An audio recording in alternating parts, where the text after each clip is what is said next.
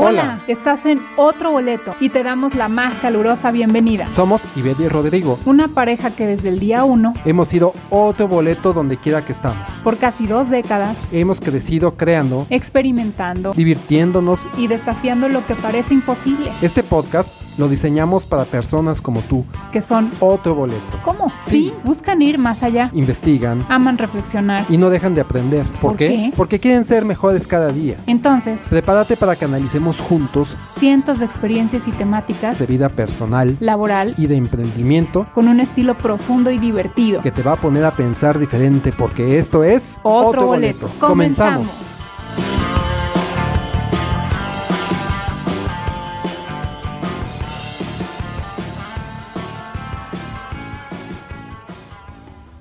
Hola amigos, ¿cómo están? Pues ya estamos aquí de regreso. Rodrigo e Ibe, y Rodrigo, su pareja favorita. Para platicar o continuar platicando lo que vimos, se acuerdan que estamos hablando del tema de 2020, que es la, la pandemia, cómo nos afectó en el episodio pasado y en este vamos, bueno, cubrimos y vamos a cubrir ciertas partes que queremos tocar con ustedes bajo una perspectiva de primero como de, del individuo, de la vida, de cómo lo vives como usuario, cómo lo vivimos todos, ¿no? De- de cierta forma. Sí, realmente cómo mejorar eh, a raíz de, de esta pandemia, cómo sobrellevar mejor la pandemia. Y entonces nosotros tenemos algunas cosas que hemos observado, visto, copiado de otras personas que lo han hecho, de vivencias personales, que nos pueden ayudar eh, a mejorar nuestra calidad de vida durante esta pandemia, ¿no? Que realmente en este episodio nos vamos a, a dedicar a verlo eh, casi en su totalidad desde el punto de vista de mejora de la vida, ¿no? En un episodio que haremos posteriormente, el que sigue, hablaremos más en forma de, de lo que puedes arreglar en tu trabajo y de lo que puedes arreglar en tu emprendimiento, tu empresa o tu pequeño negocio, eh, de, de acuerdo a lo que tú te dediques, ¿no? Y bueno, amigos, y ven, ¿qué te parece? ¿Qué les parece si entramos a los seis puntos que hemos preparado para ustedes para que puedan llevar una calidad de vida mejor de la que están llevando hasta ahorita con esta pandemia, ¿no? De alguna manera tener algunos consejos, algunas vivencias que hemos tenido nosotros que les pueden ayudar a mejorar su situación actual por la pandemia, como ya lo veníamos diciendo, ¿no? Como punto número uno, les hemos preparado y creemos que lo primero que tienes que hacer es aceptar la situación. Y para esto existe la famosa curva de la aceptación, ¿verdad? Y entonces Sí. todo esto tiene sus, sus, sus lapsos. Esta herramienta es buenísima porque la podemos pensar y aplicar en todo momento que Así llevamos alguna situación de, pues, de conflicto, de shock, De crisis. crisis. Entonces, bueno, pues la curva de la aceptación no es otra cosa más que visualizar que tenemos una crisis. Una crisis que en este caso pues fue la pandemia, ¿no? La pandemia, eh, eh, los primeros contagios, la situación, el confinamiento y todo eso nos desató una crisis. Una crisis que, ¿qué es lo primero que hacemos cuando tenemos una crisis de lo que suceda? ¿No lo crees? Primero es, no lo creo, no quiero. La, la entrada es negarlo, ¿no? Decir, no es posible. Y eso pasa incluso hasta cuando recibes una mala noticia, ¿no? Sí. Lo primero que dices que es, no lo puedo creer, ¿no? Cuando te llega la mala noticia. Entonces, pues pasas en primera de la crisis de tu estabilidad, te bajas hacia la negación un poquito.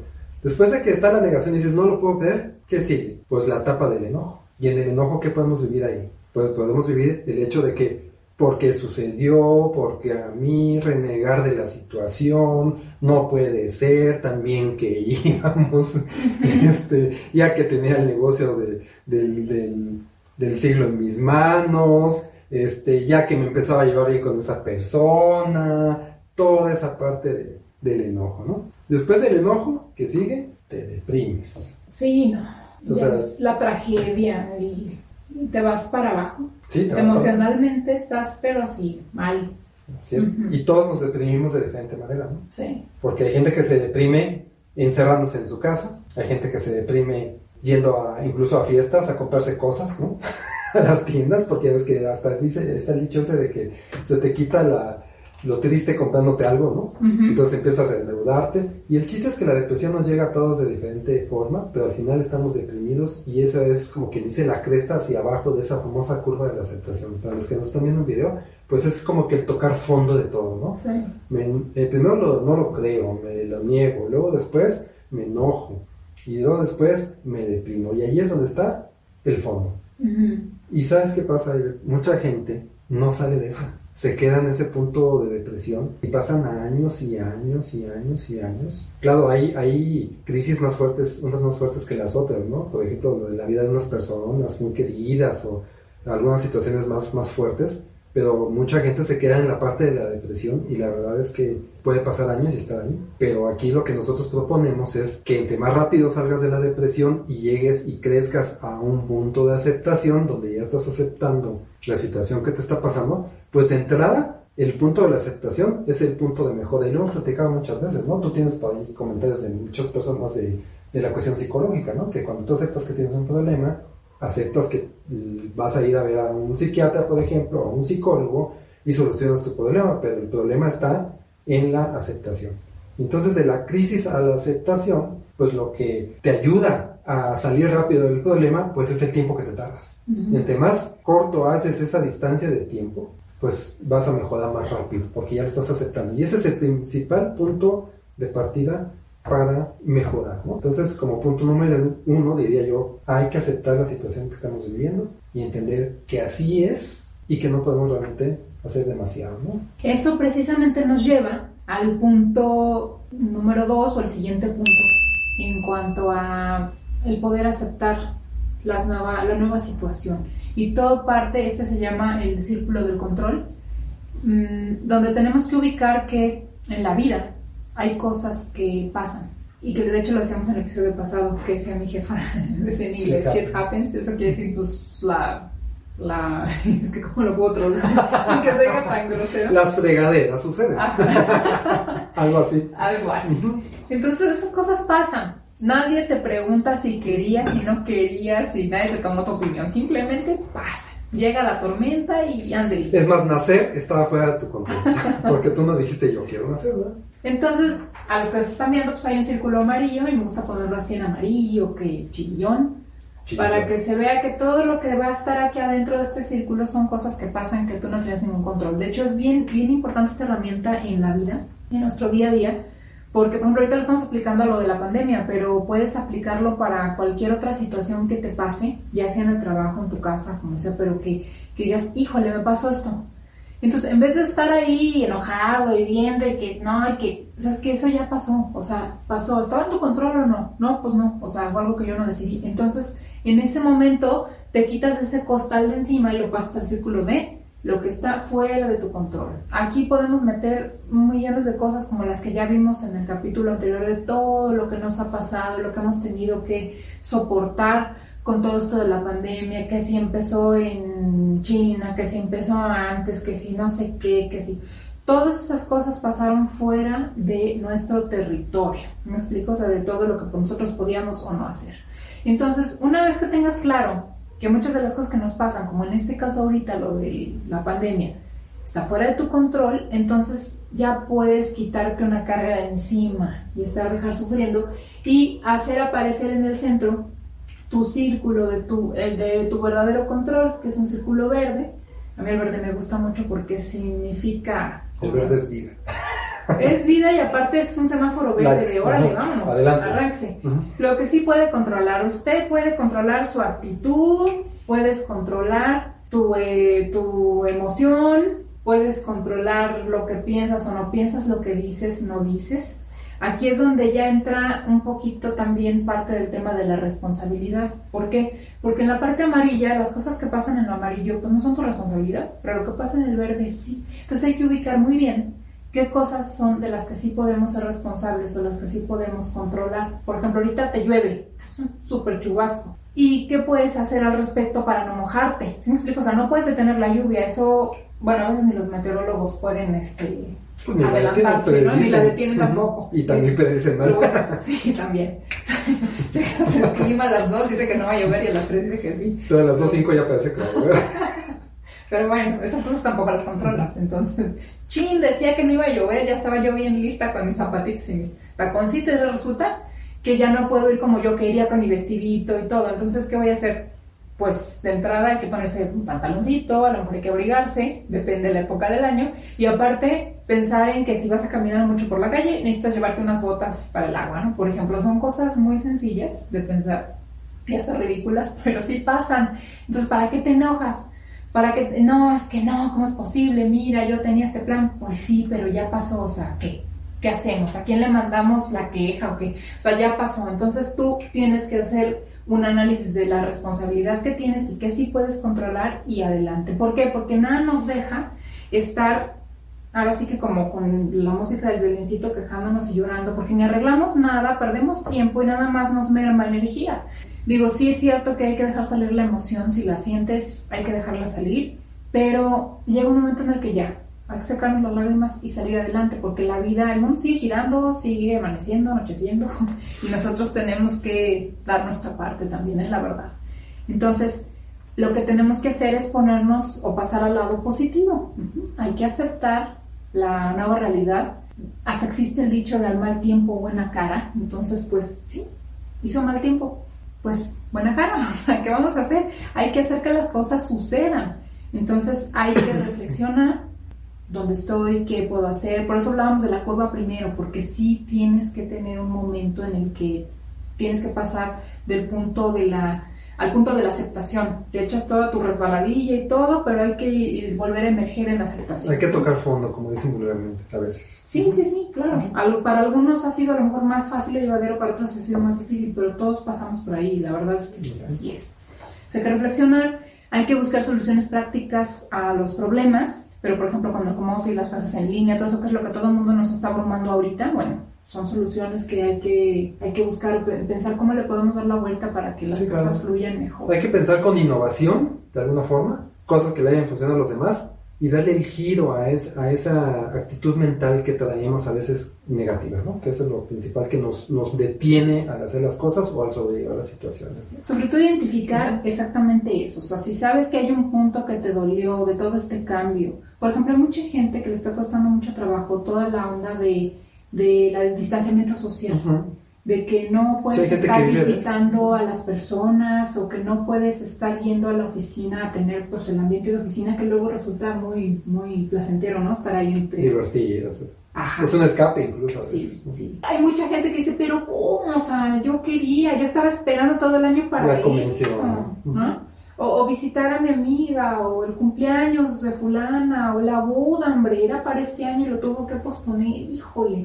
Ya tanto que se había puesto a dieta, ya estaba todo sí, lista para el vestido y que no pudo. O sea, sí pasan cosas. Sí, sí, pasan cosas. Sí pasan cosas. Pero hay que partir del punto donde no, hay cosas que no, no, no puedes tú controlar y sí tienes que accionar. No, y no quiero sonar que hacemos mucho hincapié en eso, pero la, el punto de partida es este el entender que no puedes hacer nada. Y, que, y dentro de tu mundo, que sí puedes hacer. Y créeme que encontramos siempre cosas que nos satisfacen y nos llenan, a pesar del círculo amarillo fuera que está de todo lo que no podemos controlar. Lo que sí podemos controlar, encuentras cosas bien padres. Y hay ejemplos de mucha gente que incluso conocemos, que hemos encontrado cosas dentro de la pandemia que nos han servido, nos han gustado, que no conocíamos si no hubiera sido por consecuencia de esto que estamos viviendo. Ah, claro, porque también hay cosas positivas que pasan dentro de este rollo. Lo que pasa es que ahorita estamos enfocados en que, ay, no, me cambió la vida, me cambiaron las situaciones y estamos molestos, enojados, ansiosos. Pero pues al final de cuentas hay que aprender a darle la vuelta, ¿no? Y eso es lo que nos lleva al punto número 3. Exactamente. Esto, el punto número 3 es de ubicación y concientización hay de alguna forma que entender que no es la primera vez que algo así sucede, que ya han pasado otras cosas y que al final de todo esto creo que es la mejor época para poderse llegar a algo así. Y para eso tenemos un video que ahorita te vamos a poner y después de verlo lo platicamos. Imagínate por un momento que hubieras nacido en el año 1900. Cuando tienes 14 años comienza la Primera Guerra Mundial y termina cuando tienes 18, con un saldo de 22 millones de muertos. Poco después aparece una pandemia mundial, la gripe española, que mata a 50 millones de personas. Y tú estás vivo, con 20 años. Cuando tienes 29, sobrevives a alguna crisis económica que empezó pues con el derrumbe de la bolsa de Nueva York. Y ocasionó pues inflación, desempleo, hambre. Cuando tienes 33, los nazis llegan al poder. Cuando tienes 36, dan un golpe de Estado en tu país, comienza la guerra civil española y cuando tienes 39 termina, pero cuando tienes 39 comienza la Segunda Guerra Mundial. Y termina cuando tienes 45. Con un saldo de 60 millones de muertos en el holocausto, mueren 6 millones de judíos. Cuando tienes 52, comienza la guerra de Corea. Cuando tienes 64, comienza la guerra de Vietnam. Y termina cuando tienes 75. Un niño que nace en 1985 piensa que sus abuelos no tienen ni la menor idea de lo difícil que es la vida. Pero estos abuelos han sobrevivido a varias guerras y catástrofes. Hoy nos encontramos con todas las comodidades de un nuevo mundo, en medio de una nueva pandemia. La gente se queja porque por varias semanas tienen que quedarse en casa confinada. Pero tienen electricidad, teléfono, internet, comida, agua caliente y un techo seguro sobre sus cabezas. Nada de eso existiría en otros tiempos. Sin embargo, la humanidad sobrevivió a todas estas circunstancias y nunca perdió la alegría de vivir. Hoy nos quejamos porque tenemos que usar mascarillas para entrar en los supermercados. Un pequeño cambio en nuestra perspectiva puede obrar milagros. Vamos a agradecer tú y yo que estamos vivos y que haremos todo lo necesario para protegernos y ayudarnos mutuamente. ¿Vale? Vale. Esto es anónimo. Pues este video es un video que nos encontramos precisamente hace unos días navegando por las redes de un actor español que se llama David Muro y la verdad se me hizo muy muy atinado lo que dijo. Es una forma de ubicar algo parecido pero en el tiempo pasado y cómo lo vivieron otras generaciones, pues en este caso nuestros bisabuelos o abuelos. Yo, yo tuve un bisabuelo que nació en 1911, o sea, le podría haber aplicado bastante todo eso que, que cuenta David Muro en su, en su Pues video. espérame, espérate, mi, mi abuelo nació en el siglo pasado, nada, nació en el año 1890 y algo. O sea, ni siquiera Ujú. sé bien bien qué año nació, pero sé que es el año del siglo pasado, bueno, antepasado, en este caso siglo antepasado, fíjate qué raro sería eso. Porque él me decía cuando yo estaba chico, no, es que yo soy del siglo pasado y a mí se me hacía así como que... Órale, No manches. sí. Y él vivió en Nueva York y vivió pues muchas cosas de las que platicó aquí en el video este, David Muro, ¿no? De, de toda la recesión en, este, en Estados Unidos. Mi abuelo estaba en Nueva York, era el epicentro de la recesión donde no había trabajo, no había nada. Este, eh, incluso pues vivió la Primera Guerra Mundial estando en Estados Unidos, ya él ya estaba ahí, se fue muy chico de Europa, él era europeo, se fue muy chico a, a Estados Unidos y pues vivió bastantes cosas de estas que acabamos de ver en el video. Entonces realmente es cuando concientizas y dices, oye, pues, pues como que nosotros es la primera cosa crítica que pasamos y esas personas, ¿qué tantas cosas no pasaron? No, claro, es que la vida no es la misma la que tenemos hoy que incluso, por ejemplo, hace 9, 10 años, que ahorita vamos a platicar esas pequeñas diferencias que dices, ay, bueno, ¿qué tanto? No, no, no, es que los cambios que ha hemos vivido han sido, pero a pasos agigantados. Y ahorita está pues, hablando del video de, de que nos encontramos, pues está hablando de los años o prácticamente el siglo pasado, desde 1900 y todas las cosas que pasaron históricas que afectaron a tantas personas de, de nuestro pasado. Por, por ejemplo, nosotros es la primera ocasión que vimos algo así, pero por los niños de la Primera Guerra Mundial, donde aquí los que nos están viendo un video, se puede ver una foto de cómo les, les decían que se tenían que guarecer en caso de un bombardeo.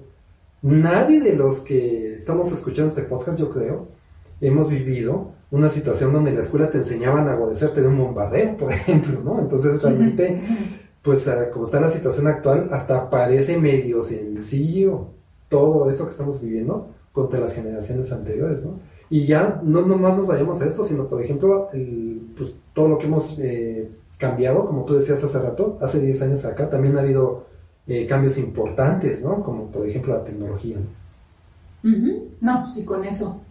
con eso tenemos un gran cambio en la humanidad y que ahorita los que vivimos en esta época no nos podemos ni imaginar, o sea, bueno, algunos sí, ¿no? Pero la mayoría no, no se imagina lo que vivieron las personas de antes y cuál era su normalidad, porque ahorita Sí. nosotros estamos viviendo una nueva normalidad y que se nos hace, se nos hace así como sacada de película, pero realmente hay gente que vivió esto y cosas más raras y que era su normalidad, ¿no? Entonces, ¿qué tenemos ahora? Diferente, por ejemplo, muy diferente a aquellas épocas, incluso hasta hace 10 años, 11, es la tecnología, los sistemas de comunicación que en la antigüedad había o no había, Este, son unos cambios impresionantes y que nos ayudan mucho a sobrellevar esto mucho. Sí, pero claro. Por ejemplo, los teléfonos inteligentes, ¿no? Que tanto eh, hablamos, los smartphones, pues todavía hace unos años eso no, pues, no sé cuánto se llamaba smartphone, no sé cómo, pero no eran así como los vemos hoy. Pues de, hecho pues es el acceso a la información, ¿no? El acceso a saber cómo cuidarte y todo eso. Imagínate, no me quiero imaginar la situación de una pandemia, por ejemplo, la gripe española, de lo que hablábamos de los años 20 del siglo pasado. Cómo se propagaba el uso de cubrebocas, toda esa propaganda de decir cuídate, no salgas de casa, este, imagínate el, gobierno cómo le podía hacer para, propagar esa información. Sí. Ahora, con la tecnología, a veces no nos enteramos. Imagínate en aquella época. Ahora, los smartphones, pues está a la mano de todo el mundo en informarte, cuidarte, saber qué está sucediendo. En una comparativa con hace 100 años, pues es una abismo de diferencia. Es mucho más llevadero ahora, ¿no? Claro. Las redes sociales pues han, hecho una gran labor, digo así, también tienen su punto negativo, ¿verdad? Que hay mucha fake news, como le dicen, o sea, fake news, fake news, perdón, falsas noticias. Este, y pues bueno, es también, ¿no? Pero las redes sociales han hecho que nos podamos comunicar de otra forma un poco más cercana. y de hecho, pues de alguna manera sustituyen la falta de acercamiento físico, ¿no? Bien que mal puedes tratar con personas electrónicamente, pero pues te alivianan la vida, ¿no? ¿Qué otra cosa tenemos este, así nueva? Por ejemplo, estas, estas aplicaciones de para pedir comida y servicios y todo, este, Uber. Sí, mensajería, súper. Eh, la velocidad del streaming también es algo que es, este, eso antes no existía. ya ya no hables de hace 100 años, por supuesto que no, ¿no? Pero pues hace 10 años. Pues imagínate, en esta, que a tener una pandemia de, de, de, este tipo sin streaming, ya te hubieras sacado hasta las revistas de tu casa 10 veces, ¿no? Porque cómo te, te, te, divertirías o te, detienes en tu tiempo libre. ¿Cómo? Hoy en día, pues tienes un tiempo libre que vas a un streaming, algo, te conectas, ves, incluso a la televisión, si no quieres usar el streaming, pero tienes medios para divertirte o pasar el tiempo. Y antes, pues era pícate los ojos o, lee lo mismo que, o lee el periódico 20 veces, ¿no? Porque ¿qué más había que hacer en ese sentido? Entonces es más llevadera la vida hoy, a pesar de todo.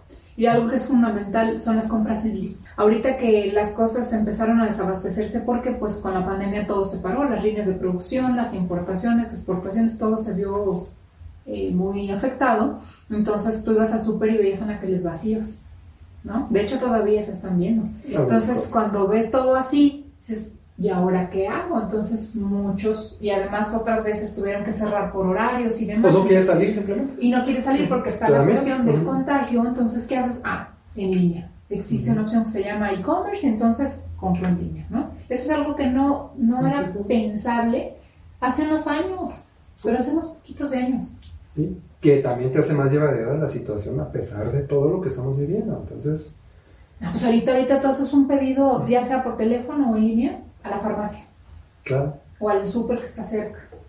Este, te pides tu comida aquí al restaurante de dos cuadras y llega alguien en moto y te la, te la deja. Que hay sus asegúnes, como diría yo, que vamos a ver en otro episodio tal vez en algún momento, pero digo, al final cumplen la necesidad, ¿no? Entonces, pues, ¿qué otra cosa había diferente, por ejemplo? Los sistemas de distribución, ¿no? Pedías algo a Europa y cuál era el medio de transporte para llegar a América pues barco y, con mil transbordos y eran barcos de, barcos de vapor aún, eh, la lentitud que conllevaba, los sistemas de importación de aquella época. Hoy puedes pedir algo a China y está en 15 días aquí. Sí. Muy diferente. Entonces, ¿Y tú directamente? Existen productores simultáneos, ya ni siquiera tienes que estarte preocupando demasiado por aprender el idioma. O chino, o mandarín. Ah, sí. Entonces, para acabar pronto en este sentido, lo que queremos comunicarles con este punto es que no es la primera vez que sucede algo así. En, la historia de la humanidad ha sucedido muchas veces. Y que a pesar de la situación que estamos viviendo ahorita, es mucho más llevadera la situación viviéndola con la tecnología que sin ella. Entonces, de entrada, estás no sé cuánto número de veces mejor que como estaríamos si no existiera la parte tecnológica. Imagínate vivir todo esto sin esa parte de tecnología. Entonces, de entrada, punto a nuestro favor, como dirían. No estamos en la misma situación, pero para nada de esa persona que nació en 1900. a la que nació ahorita, ¿no? Claro. Entonces, Eso es lo que yo opino. Sí, así es. De hecho, está en cuestión médica también. O sea, este, ha avanzado mucho la tecnología, el avance médico, y no, era- no era lo mismo su esperanza de vida de esa persona que la de nosotros. y el desarrollo de vacunas. Ujú. de ahí que conlleva. No existía realmente una vacuna contra la gripe española y ahorita estamos ya viviendo unos intentos casi realidad de una vacuna contra el COVID, que si funciona o no funciona, pues eso lo veremos, pero que hay un avance, hay un avance y eso se lo debemos a la tecnología Y también. rapidísimo el avance. Así es, tecnología y, y conocimiento ¿no? Ujú. actual. Entonces, es muy diferente, yo pienso eso. Pero la verdad, no, no, nos, no nos quejemos, aceptemos la realidad y avancemos en ese sentido, porque gracias a la tecnología hay muchas cosas que podemos hacer. ¿no? Bueno, punto número cuatro, venciendo el miedo. Y más que vencer el miedo, Beth, yo te diría conquistar el miedo, como dijo Nelson Mandela por ahí en alguna ocasión. Sí. ¿no? Y para hablar de esto, pues de alguna manera me gustaría decirte que para poder trabajar en vencer el miedo, hay que entender primero que tenemos una vieja forma de hacer las cosas y una nueva forma de hacer las cosas, que va muy ligado a lo que hemos platicado anteriormente. Entonces, cuando tú estás haciendo las cosas a la vieja manera, pues tienes una expertise, una experiencia de cómo hacer las cosas, tienes una costumbre, tienes una forma de trabajarlas, entonces estás en tu zona de dominio. Las circunstancias de la vida te llevan a cambiar ese nuevo camino. En esta circunstancia, pues nos están obligando a cambiar ese nuevo camino. ¿Y qué pasa con ese nuevo camino? Que te da miedo. Te da miedo emprender algo, te da miedo ser diferente, te da miedo no aplicar lo que estabas aplicando, te da miedo cambiar el giro a tu negocio, te da miedo cambiar el giro a tu vida. ¿Estás de acuerdo? Y ese miedo, pues te paraliza y te, no te deja avanzar. Porque el miedo realmente paraliza. Y el miedo pues no se puede quitar, como bien dijo Nelson Mandela, que ahorita nos vamos a, Ujú. a- a platicar más a fondo de las palabras textuales que él dijo, pero el miedo no se erradica, el miedo se conquista. ¿Qué quiere decir esto? Bueno, pues que el miedo va a seguir ahí presente en tu mente, porque vas a tener miedo por tus familiares, vas a tener miedo por ti, vas a tener miedo por el futuro económico, vas a tener miedo por porque pueda morir a alguien, incluso que se pueda contagiar. Y eso pues es un miedo que va a estar ahí presente, pero entonces lo que tienes que hacer es conquistar tu miedo, como te vengo platicando en Nelson Mandela, ¿no? que, que él dijo que aprendió, aprendió que el coraje no era la ausencia del miedo, sino el triunfo sobre el miedo. Un hombre valiente no es aquel que no siente miedo, sino aquel que lo conquista. Y fíjate qué palabras tan poderosas, porque nosotros creemos que el valiente es ese que dice, mira, ni miedo tiene. O no nos referimos así con las Ujú. personas.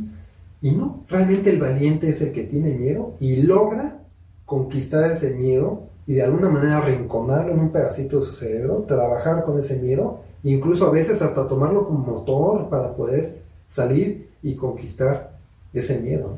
Como punto esencial es, ya sabemos que tenemos miedo, porque todos tenemos miedo. El que diga que no tiene miedo, pues o, de plano está perdido o, nos está mintiendo, ¿no? Pero sí lo tenemos, entonces lo que hay que hacer es conquistar ese miedo, ¿no? Y nosotros lo hemos visto incluso en- en bastantes o muchas acciones, ¿no? Y para esto tenemos un momento de película.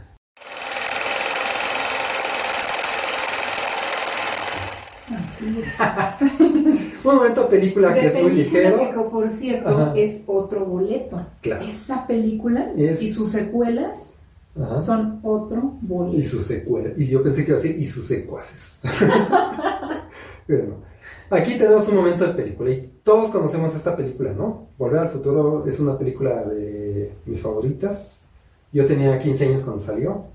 Y la verdad es que sí me cambió un poquito el mundo porque me hizo ver la perspectiva de lo que pudiera haber sido y cómo realmente las pequeñas acciones que nosotros tomamos en la vida tienen repercusión. Nada más que en esta película podemos ver lo que sucede si no lo hubiéramos hecho y pudiéramos ver lo que sucede si lo hubiéramos hecho, ¿no? Entonces, aquí hay una escena que a mí me gusta mucho y me gusta jugar con ella, que es, eh, bueno, el papá de, de Marty, De Marty. eh. George McFly, este, históricamente eh, había sido una persona dejada, ¿no? Eh, dejada de las situaciones, incluso estaba este, Biff, Tímida, inseguro. tímido, inseguro. Y Biff, Biff Tannen, que era el chico bully de la escuela, el chico malo. el chico malo, con su bola de secuaces, por hablar en términos peliculescos. Este, pues había de alguna manera abusado de él toda la vida y había, eh, lo había bulleado, como normalmente eh, coloquialmente decimos, y hasta la vida mayor, ¿no? Porque en la, en la película vemos cómo Marty llega a la, a la, casa y Biff está realmente hasta pegándole a su papá en la cabeza, ¿no? A George McFly que hasta le dice, anybody come, anybody come, anybody sí. así como diciéndole, tienes cabeza hueca. Hay alguien ahí. Hay alguien ahí, existe, ¿eh? O sea, toda la vida encerándole el carro, sí. lavándosela, yo no me acuerdo, pero el tema es que lo tenía de no, sí. arrastrar. Uh -huh. ¿Por qué? Porque él nunca había podido conquistar su miedo de enfrentarse a él. ¿Qué sucede dentro de la película? Pues que ya sabemos que Marty se va al, al, pasado, viaja en el tiempo, llega la época cuando se conocen sus, sus, papás. sus papás. y llega la noche aquella donde incluso él toca la guitarra, si se acuerdan del baile de graduación, donde él tiene que hacer que sus papás se reencuentren porque él ya había cometido el error de, de que su mamá se enamorara de él, entonces tenía que arreglar ese pequeño problema. Y entonces llega una escena donde él supuestamente tiene que abrir la puerta del carro, se baja Marty, su hijo, y le dice que por qué está este, besando a su mamá, o sea, a Lorraine. Y los que han visto la película, pues obviamente entienden más, los que no vean esta escena que es muy buena. Es muy buena película, véanla de verdad, se van a divertir. Así. Y entonces él llega pensando que adentro está el que es su hijo, que no sabe, que está ya puesto de acuerdo, abre la puerta y resulta que es Steve, eh, tratando de abusar de su, de la que le gusta, de la chica que le gusta, que después se convierte en su. Entonces llega, se le enfrenta sin querer, sin saber, y el otro se baja y lo empieza a bullear nuevamente y empieza a abusar nuevamente de él. Pero llega un punto ahí donde George McFly dice, o se arma de valor y vence su miedo. Empuña su mano, ¿y qué pasa cuando empuña su mano? Conquista ese miedo, le da un golpe en la cara tan fuerte uh -huh. que lo noquea. Uh -huh. Y esa es una representación muy clara de conquista del miedo. Él tenía miedo, lo que pasa es que llegó el momento que la situación lo llevó a eso. Realmente ni siquiera eh, fue algo pensado, fue algo de, del alma, pues, que le salió de ya del coraje, de la situación, que, se atrevió a golpearlo y se dio cuenta que pasando esa parte de vencer el miedo, de conquistar el miedo, la vida mejoró. Porque nosotros en la película podemos ver cómo es la vida de George McFly en el futuro después de que esta, esta situación de vida anterior cambia, ¿no? Uh. Y, y, esto es una película donde, donde, podemos ver que nuestras acciones de valentía tuvieron una repercusión positiva. En la vida no podemos ver esto. Eso es, es, lo que haces, haces y lo que no haces, pues no puedes saber si estuvo bien o estuvo mal y por eso nunca hay que arrepentirse de lo que hiciste o no. Pero lo que sí te digo es que en situaciones críticas como estas, pues lo que tienes que hacer es vender tu miedo, empuñar tu mano y, y darle el trancazo para poder salir adelante. ¿no? Esa es otra de las partes fundamentales que yo considero que hay que hacer. Conquista ese miedo, porque si no, te paralizas todo el tiempo. Sí, pues te la pasas ahí guarecido sin hacer nada, pero la vida sigue corriendo. Y por ahí veíamos una reflexión, Rodrigo, platicábamos que, dada la cuestión que estamos viviendo, mientras más tiempo te tardes en salir de tu zona de, pues no sé si llamarle de confort, porque no estamos muy confortables, de pero de, de, estar de que, híjole, déjame esperar a que pase la tormenta uh -huh. y luego salgo. Y hay otras personas que ya andan viendo la manera de sortearse la tormenta andan buscando formas, andan buscando paraguas, andan buscando barquitos, andan buscando a ver cómo, pero ya están avanzando y tú estás ahí atejonado esperando a ver si pasa la tormenta pronto, te estás quedando atrás y hay cosas que van a seguir su curso y tú no te mueves, entonces es no, con permiso, o sea, tengo que vencer el miedo, no tengo que conquistar el miedo, como dices, y ver cómo le hago. Uno es capaz de hacer muchas cosas sí. que luego no sabe que las puede lograr hasta que las haces. Hasta que ya estás en el ajo dices, órale, no sabía que podía hacer esto. O sea, hasta que no te queda otra opción. Hasta por ahí dice una frase que ser fuerte, cuando ser fuerte es tu única opción, es cuando ya, sí. ¿no? Te das cuenta que, que sí puedes. Pero el chiste es que te animes a ir a ese punto, o sea, de salir y, ok, yo puedo, vamos. Sí, aceptando las cosas y sabiendo que hay que ser valiente, conquistando ese miedo, créeme que ya tienes el, yo creo que el 60 de éxito, yo creo. Pues la verdad es un porcentaje muy, muy alto y haces, como tú bien dijiste, cosas que no creías que serías capaz de hacer. Y pues nos vamos al punto número 5, que son las acciones prácticas que podemos hacer. Ya vimos toda la parte inspiracional, de alguna forma teórica, vámonos a la práctica. ¿Qué podemos hacer para vivir mejor en esta época de pandemia y tal vez incluso la de post pandemia? Porque es probable que la superemos pronto como humanidad con las vacunas y todo, pero al final nos van a quedar cosas que vivir nuevas, porque la pandemia hubo, hubo, un antes y va a haber un después. Y pues nosotros pensamos en poner unos ejemplos, no son los únicos, ni todos, pero sí son los ejemplos como muy representativos de lo que estamos viviendo la mayoría. Y los pusimos en un formato de reto y qué solución pensamos que podríamos aplicar ya considerando lo que vimos anteriormente, de la curva, del círculo, de todo lo que tenemos que vencer de miedo y demás. ¿va? Entonces, por ejemplo, aquí pensamos en el primer punto, por ejemplo, un reto que tenemos ahorita muchos, son los niños en la casa. ¿Por qué? Porque no están yendo a las escuelas, las escuelas todos sabemos que cerraron las puertas, están atendiendo clases en línea. Y entonces, pues, ¿qué podemos hacer ahí? Pues de entrada yo te sugiero que veas, ahora sí que lo veas desde la otra perspectiva, pero yo te pregunto, ¿cuándo te hubieras imaginado tú que ibas a tener la posibilidad de ver a tu hijo asistiendo a su salón de clases y tú poder estar ahí al lado viendo todo? Digo, tampoco lo vas a hacer todo el tiempo porque tienes que trabajar, pero tienes la posibilidad en algún momento, en algún receso de tu trajo, ir a darte una asomada a su cuarto, a ver qué está haciendo, cómo está conviviendo con sus compañeritos, eh, si está nervioso, qué le está pasando, eh, sus reacciones, ver, porque para él también fue todo un cambio, o sea, de estar yendo a un salón de clases, ahora está enfrente de una computadora, en su cuarto, eh, pues para él también ha sido todo un shock, ¿no? Para los niños. Así es. También en este punto, pues puedes aprovechar o cuando veas tenido la oportunidad de realmente jugar un ratito con ellos. Eso no se, no se podía, no se, puede, no se, era impensable. Si tú, estás, tú estás trabajando en la casa, dedícale un poquito de tu tiempo a tus hijos, incluso cuando estás haciendo un trabajo de oficina, ¿no? No estás tan pegado a la oficina, no tienes esos tiempos de traslado, no te vas a las 8 de la mañana y llegas a las 9 de la noche, entonces tienes oportunidad de disfrutar realmente a tus hijos, jugar con ellos, enseñarles cosas, este, interactuar, conocerlos, preguntarles, desarrollarlos tú directamente en muchos aspectos, porque por la escuela da el aprendizaje, pero la cultura se la das tú en tu casa a tus hijos y tienes la gran oportunidad de pasar un poquito más de tiempo con ellos. Que luego se hacen latosos y que ya no, puedes con el ruido, lo que gustes y más. Pero realmente si te pones un poquito creativo, sí puedes entablar una comunicación con ellos y tener una mejor calidad de vida para ti y para los niños. Y aparte de todo, pues conocerlos, que eso es, yo creo que es el talón de Aquiles de muchos papás en la modernidad, porque el trabajo te va llevando, ¿no? De alguna manera y ahorita tienes la oportunidad de pasar tiempo con ellos, que es lo que querías antes de la pandemia. Sí, lo que la mayoría queremos, ¿no? Ay, desearía tener más tiempo, pero pues llega el fin de semana y lo único que quieres es estar casi que acostado y sin moverte, pero realmente los niños demandan su tiempo. Entonces, todos nos vamos a acordar de este año. Sí. Pero los niños lo van a recordar todavía más por lo que significó para ellos que no pudieron salir, que no pudieron ir a sus fiestas, que pasó su cumpleaños y estaban solos ahí con el pastel o o ahí con, con una computadora enfrente, y mis amiguitos, o sea, ¿cómo le explicas, no? Sí, no hay amiguitos, no hay payasos, no Se van a acordar muchísimo de eso, entonces, ¿cómo puedes revertir tú? O sea, aquí la cosa es que pienses desde el otro punto de vista, ¿cómo puedes revertir tú ante el niño que está viviendo todo eso para que tenga un recuerdo positivo? Ah, pues entonces convive más con él, hazle fiestas, juega con él, normalmente no, no estamos jugando con ellos porque estamos ocupados. Y ellos quieren jugar con nosotros.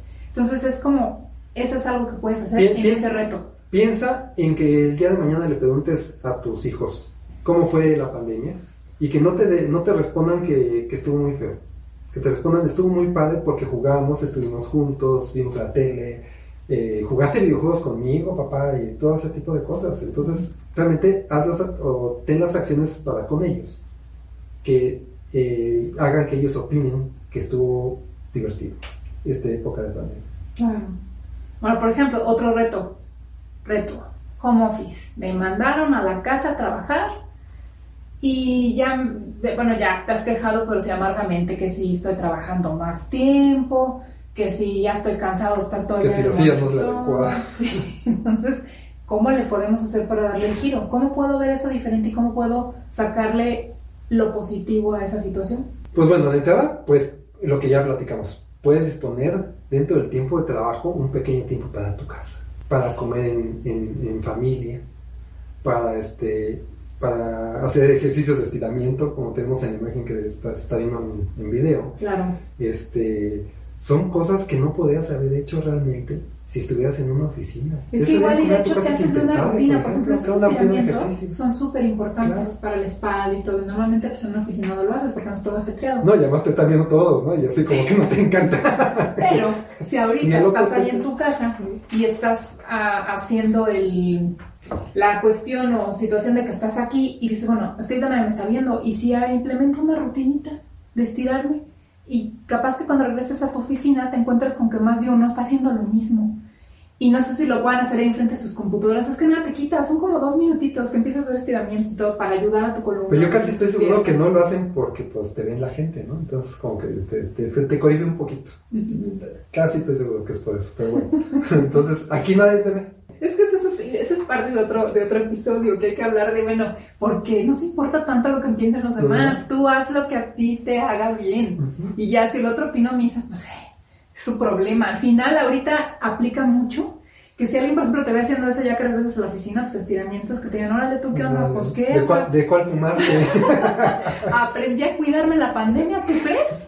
O sea, digo, y si de plano, de plano te van a ver con ojos de qué le pasa a este loco, pues entonces sales al baño y en el baño te estiras. O sea, ¿qué problema? Digo, suponiendo que fuera muy, muy, muy fuerte la cuestión eh, de crítica. Pero el chiste es crear un hábito, ¿no? De hecho, eh, crea el hábito de que cuando estás en el home office, pues ya tienes el hábito de hacer tus ejercicios con las piernas, las, las trombosis de las piernas, los estiramientos, que así no tienes la silla adecuada, bueno, pues te vas a tener, tener, tener que estirar doble vez, pero bueno, es sin hacerse muy para atrás porque sí se cae uno, ¿verdad? Pero la idea es hacer algo positivo y sacar algo positivo. Depende de la silla. ¿no? Claro. Si estás así reclinando, sí. Bueno, ya, ¿qué otro reto tenemos? ¿Qué otro reto tenemos? Pues es un reto de mantenerte eh, en forma, porque pues no vas a ningún lado, no caminas no este, estás realmente bastante estacionado en tus 4, 6, 12 metros, a menos que vivas en una mansión donde tengas pista para correr y toda la cosa, pero realmente no hay caminata, no hay, no hay activación física.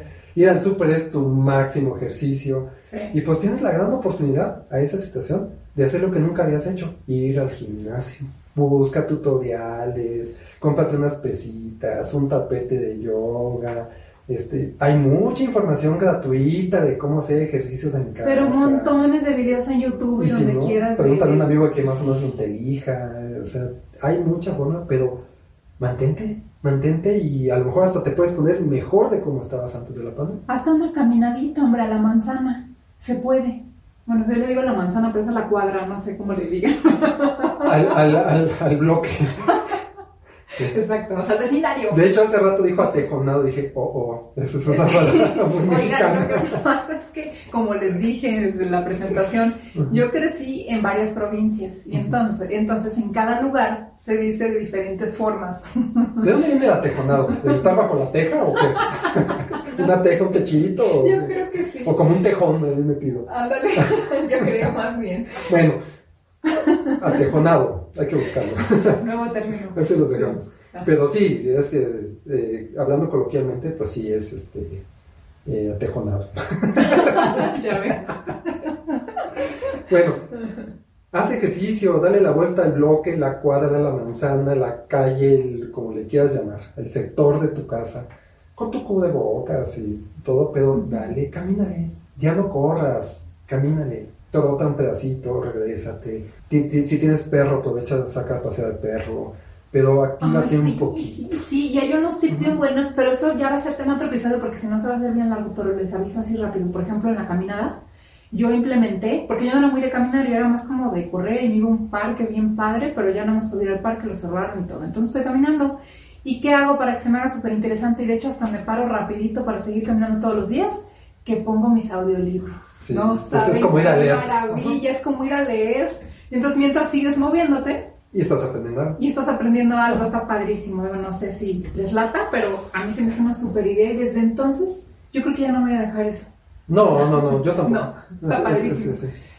Este, bueno, de, de, hecho, ahí tenemos un ejemplo rapidísimo, lo tocamos de un amigo que tenemos, que él nadaba, iba a una alberca pues de paga o pública, pero al final iba a su ejercicio, su ejercicio y nadaba, nadaba, nadaba, nadaba. Pues le cerraron la alberca y ¿qué creen que hizo? Empezó a correr. Esa es la manera de darle la vuelta a la situación. Entonces empezó a correr, se va temprano, muy temprano para no encontrarse nadie en la calle, nada. y le das la vuelta a sus manzanas repetitivamente, le vale gorro, corre, y cada vez corre más rápido y cada vez está mejor y está súper motivado y ya se inició una carrera virtual y, y, y, y, ¿sabes qué? Lo más importante, ¿qué mensaje le estás mandando a tus hijos, a tu esposa, a tus familiares de que puedes romper ese paradigma y decir, pues no puedo nadar, pero ahora puedo correr, ahora puedo hacer pesas en mi casa, o sea, siempre hay una forma de solucionar las cosas y le mandas un mensaje a la gente, decir, no importa lo que esté pasando, siempre hay algo que puedes hacer diferente para sobrellevar la situación de mejor forma. Ese es el mensaje realmente que mandas con eso. ¿Qué otro reto más tenemos, Bueno, pues el que tenemos más tiempo en casa. Y dices, oye, ¿qué hago? Ya me aburrió el celular, ya vi series, ya next. O sea, dices, ¿qué hago? ¿qué hago? Este, no me gusta leer, que yo te recomendaría que si leyeras es muy bueno, pero si no te gusta, es bueno, ¿y ahora qué hago? Esa es la pregunta. ¿Qué hago? ¿Me pico los ojos o qué? Entonces, no, hay opciones de aprender algo nuevo. Eso es algo que yo siempre recomiendo, que yo disfruto mucho, que es mantenerse aprendiendo. Nosotros no vamos a poder conocer y saber todo lo que hay en esta vida y en este mundo porque, pues, nuestro campo es muy pequeño como para poder experimentar. Nuestro espacio de tiempo es muy pequeño para poder experimentar todo. sí, no, entonces trata de aprender lo más que puedas de donde puedas. Entonces vas a estar más tiempo en casa, bueno, pues como ya hacemos ahorita con el ejercicio, métete en un tutorial de, bueno, si te gusta eh, comida diferente, que incluso ahora los restaurantes también cerraron y están restringidos, todo, bueno, pues ¿por qué no te investigas algo que te guste? Y oye, pues a mí me gusta hacer me gustan los postres, pues me voy a poner a investigar cómo hacer un postre y hago un postrecito. Hay unas, unos tutoriales que casi en dos minutos o en tres sacas un, por ejemplo, yo vi recientemente uno de un pie. Hasta en TikTok, como de, un minuto te dicen, te dan una receta. Este, de microondas. Sí. O sea, pones ahí tu harinita, tu huevito, no sé qué, lo metes al micro tres minutos y ya sale un muffin en una taza. O sea, así. Yo creo que a mí se me quema también eso. te lo juro que hay cosas súper sencillas que se pueden hacer y puede uno aprender y te topas con cada cosa. O sea, no nada más estar ahí sentado cuatro horas en el celular viendo nada. ¿Sí me explico? O sea, trata de, de, de construir para ti, para que te quede algo. A lo mejor en esta pandemia sacas unas tres, cuatro recetas que ya en tus próximos años, ya que estemos en la normalidad o que volvamos a la normalidad, dices, ¿sabes qué? Déjame hago mis quequitos de microondas, de la taza, que vienen cuando andábamos en el coronavirus, y te queda una receta ya para siempre. O sea, de repente llegan tus hijos y papá, me haces mis quequitos de, del, cuando aprendes a hacer quequitos, pues órale. Y sabes que ahorita estás hablando de cosas que a lo mejor dices, me busco cosas que, que quiero hacer o que he querido hacer y que nunca he hecho. Pero también hay que ser un poquito disruptivo. A veces ponte a hacer cosas que ni siquiera te imaginabas que te iban a gustar. O ¿Y por qué no? Por ejemplo, nunca he hecho un pastel. ¿Y qué pasa si lo hago, no? Por ejemplo, digo, además contarlo, pero nosotros cuando habíamos hecho algo de coctelería, nunca. ¿Y ahora qué creen que ando haciendo? Investigando recetas de coctelería, ya tengo mis shakers, mis hielitos, mis botellas ahí por ahí. Y ahora no te invento cócteles. Bueno, no te los invento porque todavía no llego a ese punto, pero ya estoy sacándolos y que si los mezclo y que si la cantidad. Y luego después hasta les, con, les arreglo. No, eso no sirve, debe llevar más alcohol. no, o más leche, lo que sea. Pero yo no sabía realmente que me iba a gustar en esta pandemia hacer coctelitos de, tomar digestivos, por ejemplo. Y eso es algo que descubrí gracias a esto, a que te andas medio picando los ojos a veces y dices, bueno, ¿qué hago? Sí, pues claro, claro, investigale, investigale y, y, nútrete y comparte, porque también esa es otra, hay que compartir con otros, otros nos pueden compartir otras cosas y vamos construyendo.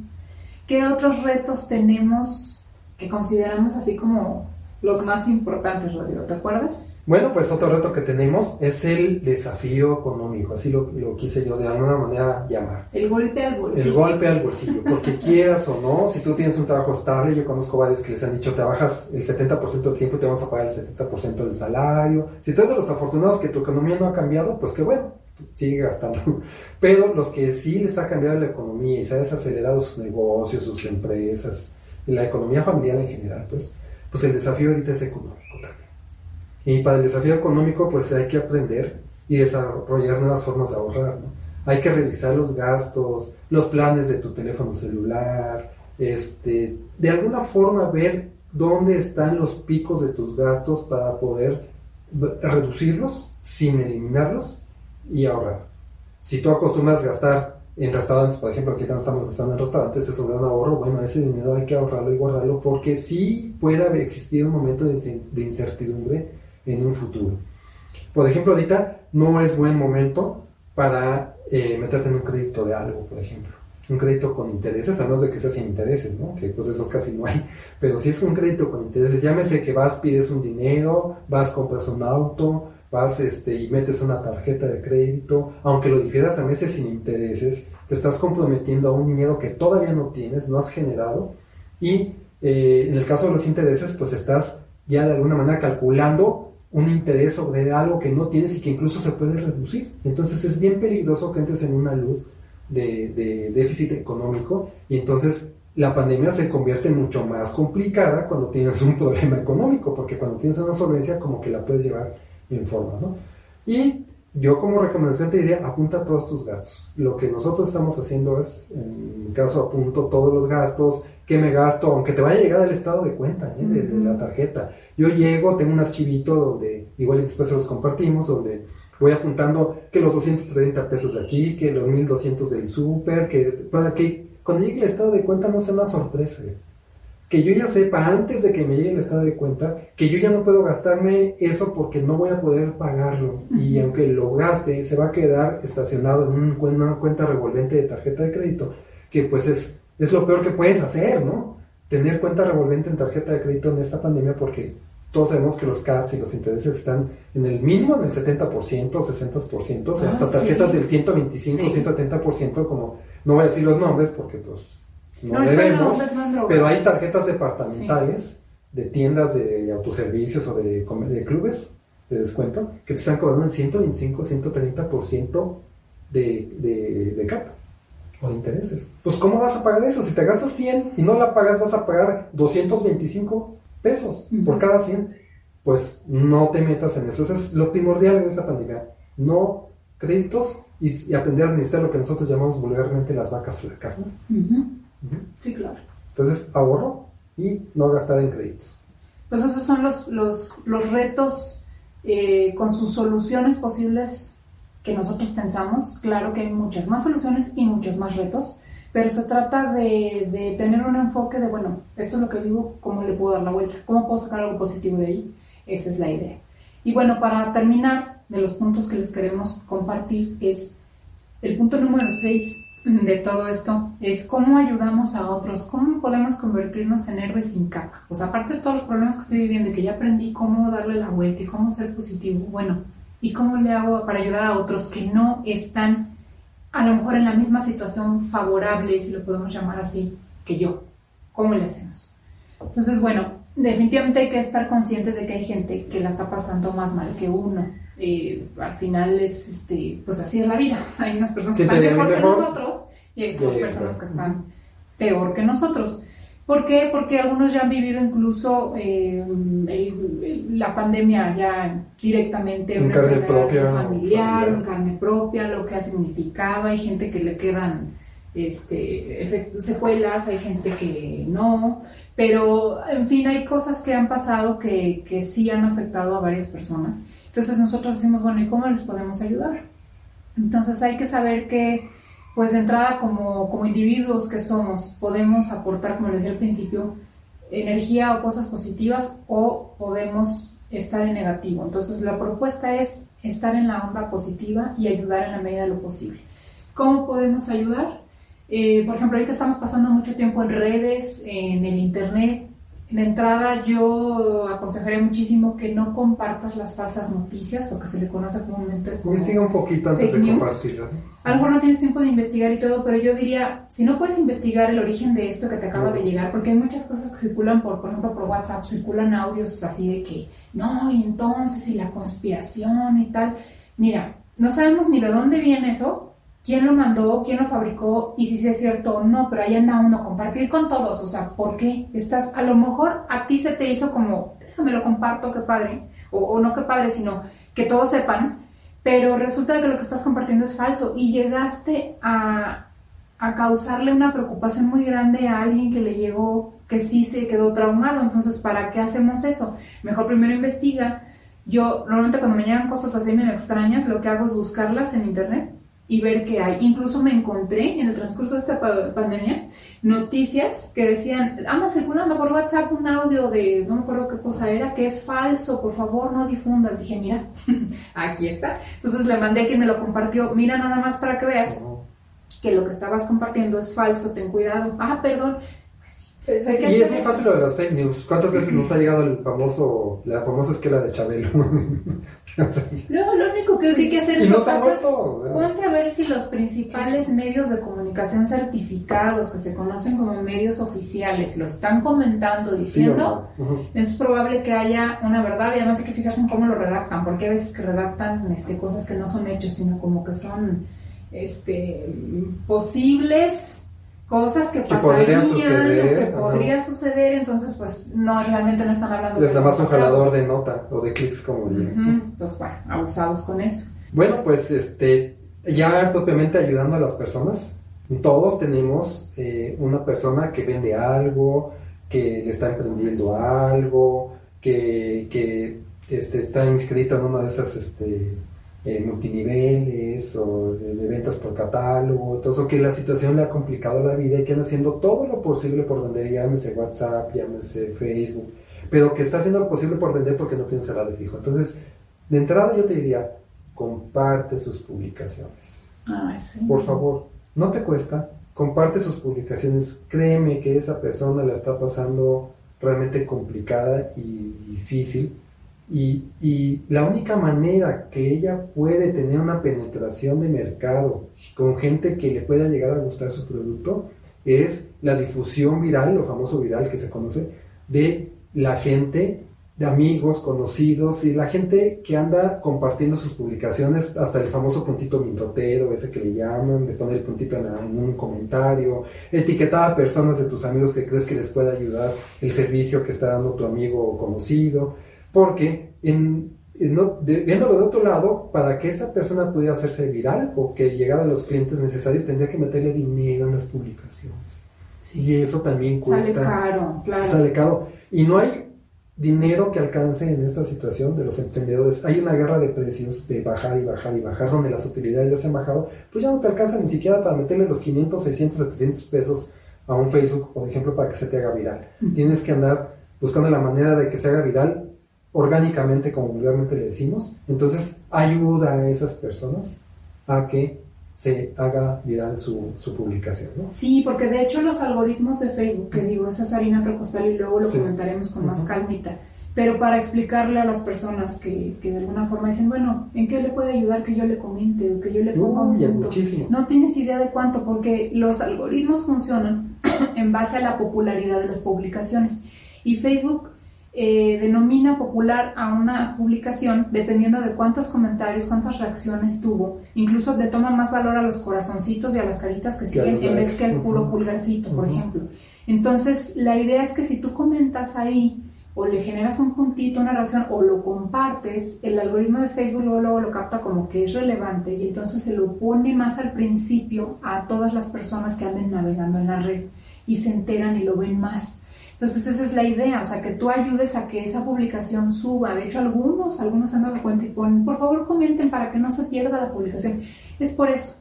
se mantiene arriba. Es una cuestión de hacer una conciencia. Si, si estuvieras viendo un meme o algo chistoso, estarías compartiendo luego, luego. Pero está tu prima o tu compañera de trabajo vendiendo algo de su catálogo, vendiendo unos panquecitos que está haciendo para la temporada y te los saltas. Dices, híjole. Y eso es tema de otro episodio que vamos a tocar ahorita. De cómo nosotros mismos somos los que menos le damos difusión a las cosas de nuestros amigos, parientes, ¿te fijas? no, no los apoyamos realmente. Los apoya más otra gente que nosotros mismos a veces a nuestros conocidos parientes y todo, como que nos da pena o no sé. No queremos mostrar debilidad, algo, no, sé, pero no, no, hay empatía, no nos importa. Y son nuestros conocidos y, a veces hasta nuestros familiares. Y son a los que menos y eso ni cuesta dinero, ¿eh? No. Ahí andas navegando, nada te cuesta. Así que es propuesta, en serio, reto, ayuda a tus conocidos que están emprendiendo, porque aparte en esta cuestión de crisis salieron muchos más. Y en esta pandemia se vale, se vale. No, digo, a lo mejor antes pensábamos en no llenarle a la demás gente las cosas, los, sus famosos timeline de cosas que no le interesan. Aquí se vale, porque sí estamos en una situación muy diferente, ¿no? Sí, sí, totalmente. Otro punto es, trata de inspirar a otros. Si tú ya tienes algo que te funcionó, inspira a otros, comunícales a otros, ayúdalos a superar esto mejor. algunos lo superamos mejor que otros y siempre nosotros conocemos a alguien que está un poquito rezagado en la aceptación de, la situación y tiene problemas que tú puedes a lo mejor ayudarle, inspira a otros, inspira a otros. Y esto va muy ligado a que también ayudes a otras personas, ¿no? Como ahorita tenemos el caso de de los viejitos, de, regalarles una videollamada a tus papás cuando ellos viven en otra casa, no te ven, regálale una videollamada, ayúdalos a comprar sus cosas, a pedir las cosas en internet, a dar de alta las bancas electrónicas, este, cosas que nosotros vemos cotidianamente tan sencillas, pero que las personas mayores no lo ven tan, tan sencillo se les da miedo realmente interactuar con eso y no asumas que ellos pueden hacerlo tan fácil como tú o tan intuitivamente como tú, porque esa es una forma de pensar más moderna, más reciente y no tiene nada que ver con la capacidad intelectual, no, tiene que ver con el tiempo. La verdad es que tiene que ver con la generación, el, el tiempo en el que vivieron ellos y el tiempo que estamos viviendo nosotros. Incluso gente de nuestra edad tiene problemas para comunicarse electrónicamente y tiene problemas para hacer compras todo porque eh, asumimos que las personas mayores van a poder hacerlo tan sencillo como nosotros. Dedícales tiempo y pones buena cara, porque hay que ayudarles, de veras, hoy más que nunca hay que ayudarles. No, simplemente el manejo de la pantalla multitouch o touchscreen, como la conocemos, que la tocamos, y un niño de tres años, de hecho, estaba con una computadora, ¿con qué, qué, le enseñamos? Un teléfono viejo algo, y le empezó a hacer así, pues... A, nuestro sobrino. No corrió. Le, le enseñamos una computadora, un teléfono viejo, no sé qué, y él insistía en sin darle con la mano. pero pues, obviamente no a hacer caso porque nada touch. Entonces, él así como que. Pero bueno, el punto es que un niño de 2, 3 años ya te maneja la pantalla touch como si nada. Y una persona mayor, de la tercera edad, el touch yo los he visto.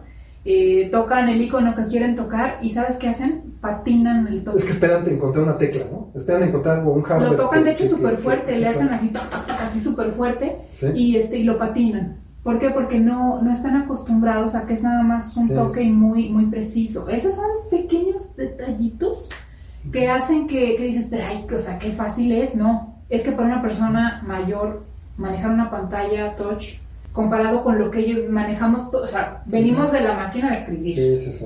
Venimos de, la, de las computadoras que tenían toda su pantallota aquí completa que parecía tele vieja y, y las teclas así como con gran profundidad.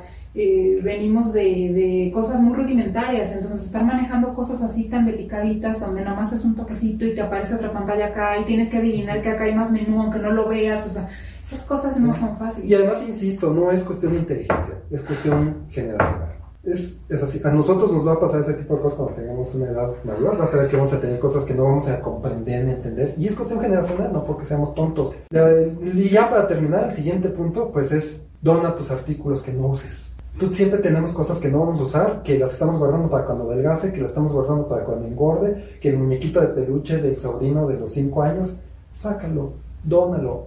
Hay instituciones, escuelas, vergues, en donde tú puedes llevar todo este tipo de cosas, te las van a aceptar de muy buena manera, ayudas a alguien, tú te quitas todo ese amontonadero que tienes en tu casa y a la misma vez estás ayudando. Es época de ayudar, de dar lo que puedas a la gente que realmente la está pasando mal en esta situación. Pues bueno, eso es todo por este episodio. Les agradecemos muchísimo, muchísimo que nos hayan acompañado. Esperamos que les haya gustado y que les haya dejado algo positivo que implementar para lo que nos resta de, vivir esta situación que a todos nos afectó, pero tratar de encontrar el lado positivo.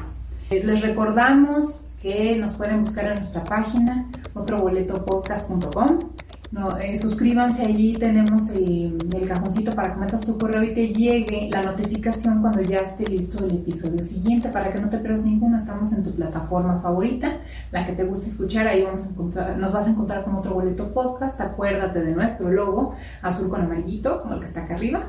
Y también nos puedes encontrar en nuestras redes, estamos en YouTube como otro boleto podcast, ahí acuérdate de suscribirte nos echas una manita y la campanita de notificación. Sí, suscríbete con la campanita de notificación para que te avise también cuando esté el, el, video disponible de nuestro episodio. Ahí te va a avisar en cuanto ya esté subido y te va a sonar, ¿va? Y también estamos en Twitter como arroba otro boleto post En Instagram estamos como arroba otro boleto podcast. En Facebook nos encuentras también como otro boleto podcast, también así con sus espacios, el nombre completo. Y pues allí nos vemos. Por favor, mándanos tus comentarios, tus dudas. Si quieres que tratemos algún tema en especial, mándanos tu sugerencia. Con mucho gusto la recibimos. Se trata de apoyarnos entre todos, ya sabes. Nos despedimos con mucho gusto aquí. Rodrigo, Elbet, y nos vemos en el siguiente episodio.